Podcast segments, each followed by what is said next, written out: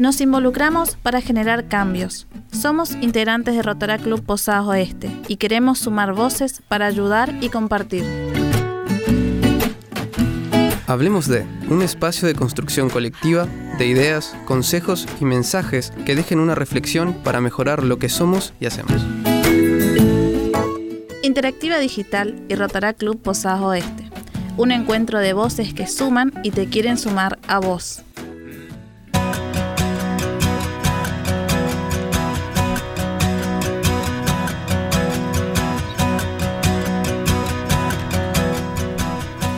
Hola, bienvenidos a nuestro segundo capítulo. Hoy hablemos de marketing para emprendedores. Para ello tenemos un placer de contar con Brígida García, licenciada en publicidad, con maestría en Administración Estratégica de Negocios, asesora de pymes de la región y docente universitaria. Bienvenida. Hola, ¿cómo están? Todo muy Un bien. gusto Muy poder bien, muy compartir con ustedes este tema y todo lo que vamos a proponer hoy para nuestros emprendedores. Excelente, encantados nosotros. Un gusto tenerte acá con nosotros, eh, poder charlarlo. Eh, y para romper el hielo, quisiera preguntarte, ¿qué importancia tiene conocer de marketing cuando tengo un emprendimiento? Y bueno, es como hablar del ABC. Eh, antiguamente por ahí hablar de marketing parecía algo sofisticado, que solamente las grandes empresas podían utilizar esta técnica. Hoy, gracias también a lo que por ahí vamos a charlar eh, más adelante, el uso de las redes sociales, el acceso a Internet, hay más disponibilidad de, capacitaciones, de formación para emprendedores, hay distintas fundaciones, instituciones, lugares que capacitan a los emprendedores y que le brindan herramientas que le permiten desde el principio, desde que tengo una idea, eh, focalizar a quién va a ser el destinatario del proyecto que quiero realizar, del producto, del servicio, y a partir de ahí sí desarrollar esta idea de negocio. Hoy es esencial, ya sin estas herramientas, sin estos conocimientos, y bueno, se vuelve azaroso, como decimos. Me puede ir bien como me puede ir mal. Lo que siempre digo es que el marketing por lo menos me da una, un mayor grado de certeza, me ayuda a tomar mejores decisiones en los momentos claves de- del inicio de un emprendimiento. Y en cuanto a esto, eh, por ahí algo que se repite dentro del marketing, pero los seres humanos comunes no tenemos mucha idea, es que es un estudio de mercado. El estudio de mercado no es más ni menos que estudiar al consumidor, estudiar a cada uno de nosotros en cuanto a nuestros gustos, preferencias, estilos de vida.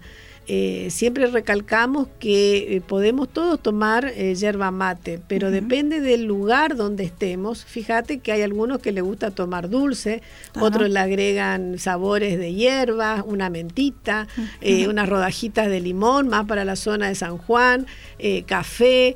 eh, y vos decís, ¿por qué se dan esas variantes? Y bueno, tiene que ver con los gustos particulares de cada región, de cada zona, que exige que yo primero conozca cuáles son esas particularidades. Entonces, hacer un estudio al mercado es estudiar a mi consumidor, saber qué le gusta y cómo le gusta.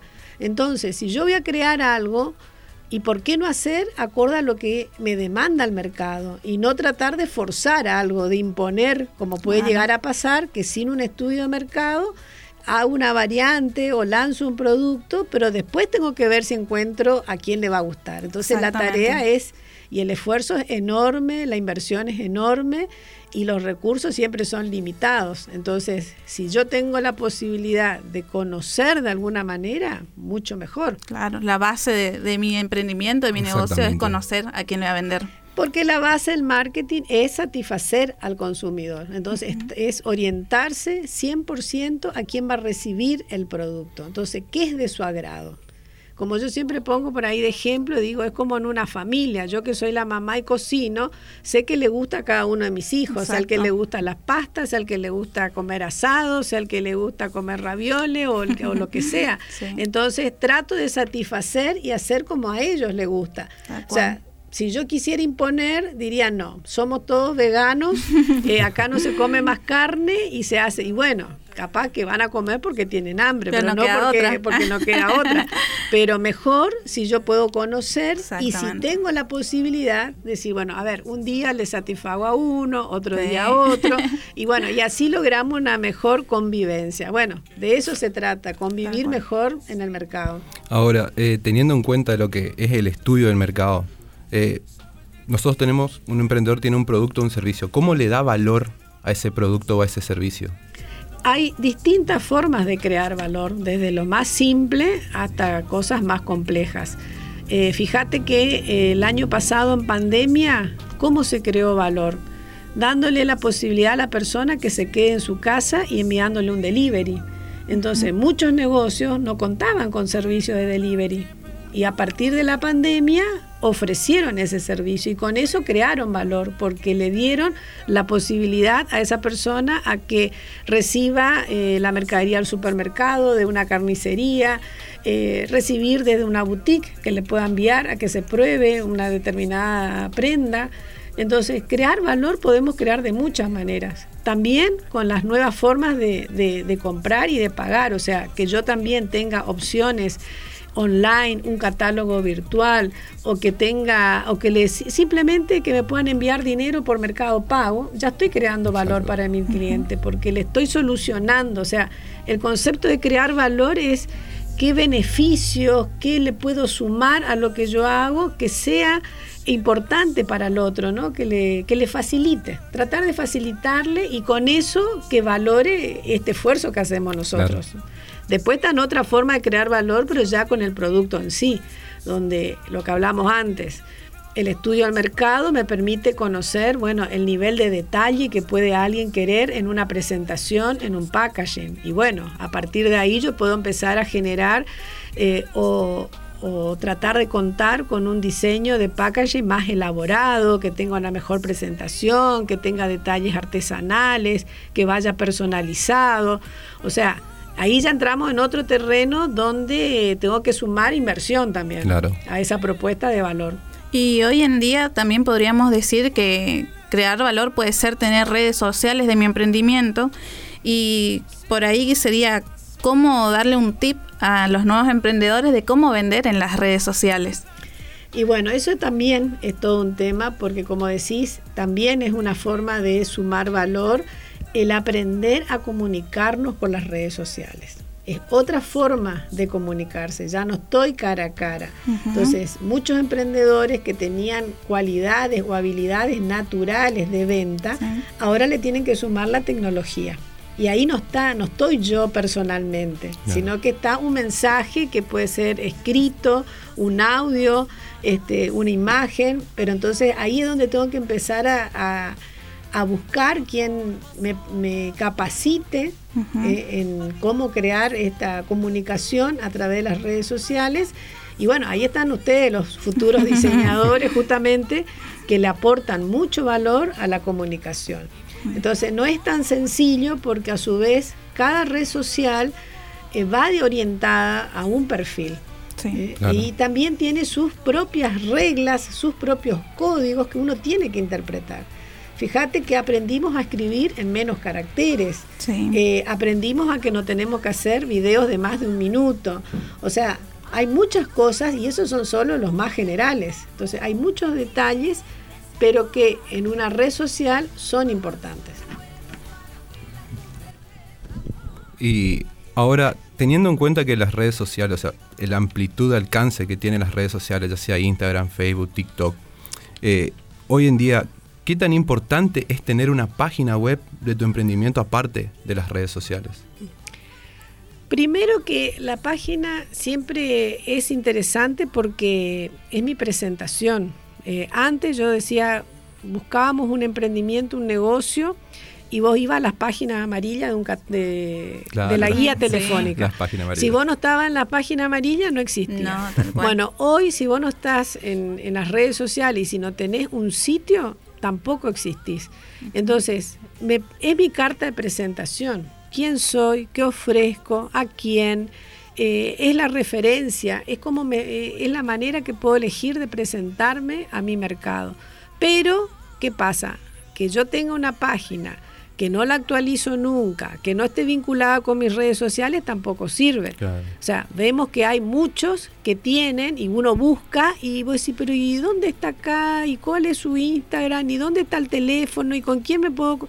Y no figura nada en la página. Tal cual. Entonces, eso tampoco sirve y al contrario, genera más rechazo del consumidor, te genera disgusto, porque como que vos me decís, a esta altura del partido, ya uno espera tiene una expectativa de las empresas. Ahora, si es un emprendedor pequeño, y yo entiendo que pueda tener una tienda virtual, algo más chico. Ahora, si son empresas reconocidas, como pasa en nuestro mercado, y vos entras a su página y no está actualizada hace cinco años, y decís, no, esto no puede ser. Decís O sea, es como que tu expectativa y tu vara para también medir las empresas es más alta. Entonces, esperás también de las empresas que te cuiden como consumidor, que te sorprendan. Entonces, wow, mira lo que es la página, mira lo que tiene. Ah, yo no sabía que tenían este producto o que ofrecían este servicio. Entonces, de buen grado vemos cuando las empresas locales hacen esto, ¿no? que tienen una excelente presentación y están actualizadas. Y ya cuando tenemos una marca y eh, hemos estudiado por ahí un poco el mercado, pero vemos que por ahí no estamos teniendo tanto alcance y nos preguntamos, ¿cómo vuelvo a mi marca más conocida? Uh, bueno, ahí hablamos siempre de lo que son las estrategias del marketing y qué puedo hacer para, para aumentar el reconocimiento. Entonces, comienza siempre de un análisis y acá tenemos que tratar de ver todas las variables que estamos usando y tratar de medir también la efectividad que están teniendo esas variables. Porque a veces decimos, no, yo tengo fanpage. No, espera un poquito. A ver, ¿la fanpage es tuya personal o es de tu negocio? Claro. No, es mía y yo subo. No, no, no, no. Tiene que ser eh, profesional, comercial, empresarial primero. Después, ¿con cuánta frecuencia te comunicas? ¿Mm? O sea, pusiste una publicación hace tres meses.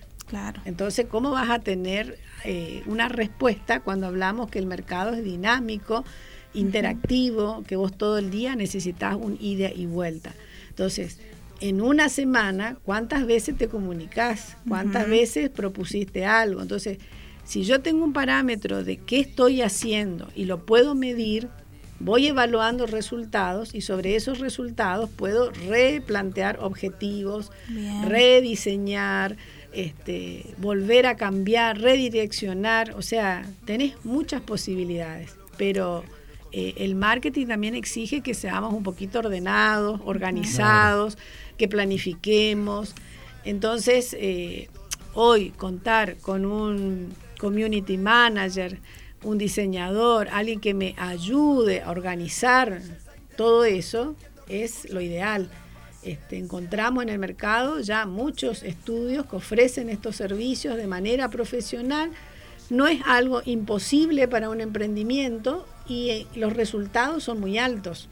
Entonces, eso también tiene que medir una empresa. ¿Cuánto invierte y qué recibe a cambio? Porque si yo estoy pagando un servicio, pero al mes multipliqué mis ventas, es negocio. Es negocio. Entonces ahí sí hay una inversión. Lo otro es como decimos, azar. me puede ir bien como me puede ir mal. Y no tengo cómo comparar, no tengo con qué medir y por lo tanto tampoco sé qué tengo que hacer a futuro. Claro, incluso me puede estar yendo bien y no sé por qué. Exacto. Y no podés potenciar eso que estás haciendo bien. Esa es la idea, que seamos un poquito organizados, planifiquemos y en la medida que se pueda contar con el asesoramiento de profesionales. Eso es lo que les sugiero, porque hay servicios y hay escalas de presupuesto a medida de cada empresa. claro, cada empresa también, cada empresa decide, digamos, también su lo, en qué parte va a trabajar y va a depender también del emprendimiento, en qué parte también quiere trabajar de su, del marketing o en las redes sociales. Exacto. Eh, y ahora saliendo un poquito de ese, de esa parte, digamos, y teniendo en cuenta, teniendo en cuenta un poco lo, a los a los nuevos emprendedores o a aquellas personas que quieren emprender, em, desde tu experiencia, digamos, ¿qué área del mercado crees que tiene mucho potencial y está poco trabajada en nuestra región? Bueno, en principio el sector servicios es donde más tenemos que hacer foco. En nuestra provincia, marcada por algunos este, rubros importantísimos como lo es el turismo, el sector servicios se destaca por sobre los demás. Entonces creo que comienza desde aquel este, hotel, sea de la categoría que sea, desde quien me recibe, con capacitaciones, eh, eh, aquel mozo que atiende una mesa, aquel que no es, no está cumpliendo solo esa función. Cuando un turista te visita, todos somos fuente de información, en todos busca que le orienten. Y dígame, eh, ¿dónde se come mejor? ¿Dónde podemos hacer, eh, qué paseo nos recomienda? ¿Qué lugar? Y le pregunta, porque la idea del turista siempre es el que vive ahí, es el que tiene que saber. El que sabe. Se busca la practicidad también. Exacto, entonces vos decís, quiero esa información. Entonces todo el colectivero, eh, el que está cumpliendo cualquier servicio, uno ve frecuentemente y nos ha pasado que los paramos, le preguntamos, o estoy perdida, o cómo voy, o dónde. Entonces, todo lo que sea servicios, transportes, hotelería, gastronomía, eh, hay todo un mundo para desarrollar, eventos. Eh, Enfocado siempre al turismo, digamos. Exactamente, focalizado al, turismo, todo lo que es generación de servicios para turismo. Y bueno, y en lo que es productos y más innovación. Nos falta un poco más, creo, de eh, subir la vara en las presentaciones, en los packaging. En, muy olvidado. Sí, sí, los packaging acá en Misiones tenemos ahí todo un tema. Vemos en emprendimientos pequeños, a mí me, gusta y veo eh, presentaciones que, te llaman la atención, pero son ediciones limitadas. Claro. Ya un mm, poco más masivo no encontrás, o sea, salvo cosas... más artesano, digamos. Exacto, muy artesanal, pero hay que escalar, porque como te decía, recibimos muchísimos turistas y necesitamos desde un souvenir, un, recuerdo que puedan llevar que sea original, ¿no? no o sea, salí, hasta las remeras que sean con otro estilo, con otro diseño, con otra impronta, con otra con otro envase, ¿no? Siempre el, tucán, el, el, mismo, pero no, y encima el mismo, porque tenemos variedad, pero no, parece que siempre es el mismo, la misma bolsita plástica, los mismos este, colores. Los mismos colores, y bueno. Eh, ahí hay que hacer, digamos, cómo, cómo generar valor a través de esas propuestas. Y escucharte es un placer y nos hace preguntarnos qué te llevó a seguir este camino de, del marketing. Uh, eh, del marketing este, llegué de la mano de la publicidad siendo muy joven, estudiando y sobre todo que siempre he sido muy curiosa y me gustan varias disciplinas y eso hace también de el contar con una formación amplia que uno siempre esté investigando, ¿no? Y esa investigación te lleva a querer conocer más de esto, más del otro y porque también luego comprendí que no podía ejercer mi profesión, lo que es la licenciatura en publicidad, el asesoramiento a empresas, si la empresa, no, la empresa no entendía el lugar que ocupa la comunicación en su marketing mix. Claro, Entonces, eso es importante también. tuve que empezar por educar a mis clientes acerca del marketing y la comunicación para luego desarrollar un proyecto. Entonces ahí ya entré también en la docencia y no salí más. Así que, este, pero bueno, me apasiona, como les digo, descubrir siempre cosas nuevas, variantes. Eh, sorprenderme con pequeños emprendedores, con lo que pueden lograr, con ese conocimiento que pueden llegar a tener del mercado. Eh, también la satisfacción de por ahí trabajar con empresas más grandes, tener eh, presupuesto para plantear ideas, proyectos que sean un poco más ambiciosos y ver que tienen resultados. Este, y bueno, todo eso motiva y es un camino que, no tiene fin, ¿no? Y que, lo bueno es eso, y que te vinculás con, con muchas disciplinas y todos convergemos en lo mismo, en la que todos buscamos lo mismo y ver el crecimiento de nuestra región, del potencial de nuestras empresas, este, de los profesionales, de capacitarnos y de capacitar a otros. Y bueno, en eso estamos. Me encanta, se nota esa pasión que tenés. Bueno, muchas gracias Brigia por haber estado hoy con nosotros. Esperamos que tus palabras motiven a más personas a, a emprender. Espero que sí. Yo siempre he dicho que, soy emprendedora y todos los días quiero este, empezar con, a estudiar y hacer cosas nuevas y en la medida que puedo siempre lo estoy haciendo. Aliento a todos ustedes, que muchos son alumnos míos, a que lo hagan en su profesión a futuro. A mis hijos, por supuesto, que son mis principales eh, destinatarios muchas veces, pero sí, ojalá más emprendedores se capaciten, que aprendan estas herramientas que nos vinculemos, que sepan que acá en el ITEC 3 eh, tenemos carreras y estamos formando profesionales que les pueden ayudar y mucho, tanto en gestión y administración de empresa, en diseño gráfico digital y en lo que es programación y análisis de sistemas, que se vinculan, que se relacionan en algún punto las tres carreras y que se acerquen. Que si tienen dudas que vengan, porque acá siempre estamos algunos de los profes dando vueltas y que podemos atenderlos, orientarlos y inclusive también este, siempre estamos tratando, en la medida que la pandemia y los protocolos nos permitan, eh, dar cursos, dar capacitaciones también, así que bienvenidos todos y, bueno, a emprender. A emprender. a emprender. Mi nombre es Lucía Estigarribia. Yo soy Cristian Rotela. Esto fue Hablemos de Marketing para Emprendedores.